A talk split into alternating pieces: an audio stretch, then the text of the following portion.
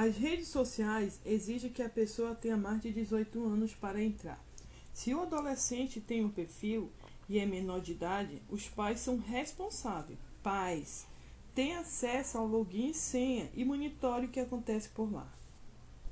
O conteúdo de hoje é a desobediência ativa e a desobediência passiva. A desobediência ativa, você fala para o seu filho e ele na hora responde de forma negativa. Não vai fazer o que você pediu e não tem educação. A desobediência passiva, ele não responde, ele ignora sua ordem e ambas as partes são desobediências.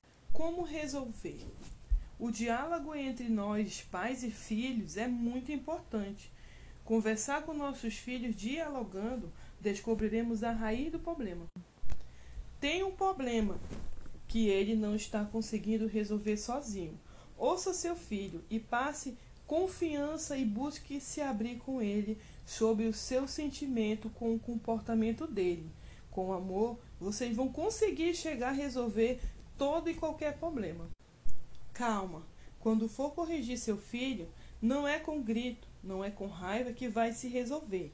No momento em que você estiver com a cabeça no lugar, converse com seu filho. Imponha limite para que haja um relacionamento entre você e seu filho. Deixe claro para ele as regras, o que eles podem fazer e não podem fazer. E para quem tem filhos pequenos, você pode usar figura aquilo que, que eles podem fazer e aquilo que eles não podem fazer. É fundamental para que eles cresçam obedecendo às regras. Essa é a forma positiva de educar e corrigir os nossos filhos, com amor e carinho, para que eles respeitem, porque isso é um mandamento bíblico. Em Deuteronômio capítulo 5, versículo 16, diz assim: Honra teu pai e tua mãe, conforme te ordenou o Senhor, o teu Deus, a fim de que tenhas longa vida e tudo te vá bem na terra que Iavé, teu Deus, te concedeu. É um mandamento com promessa. Participe ativamente do dia a dia do seu filho. Se você for presente na vida do seu filho, com certeza as birras irão sumir, a desobediência, a rebeldia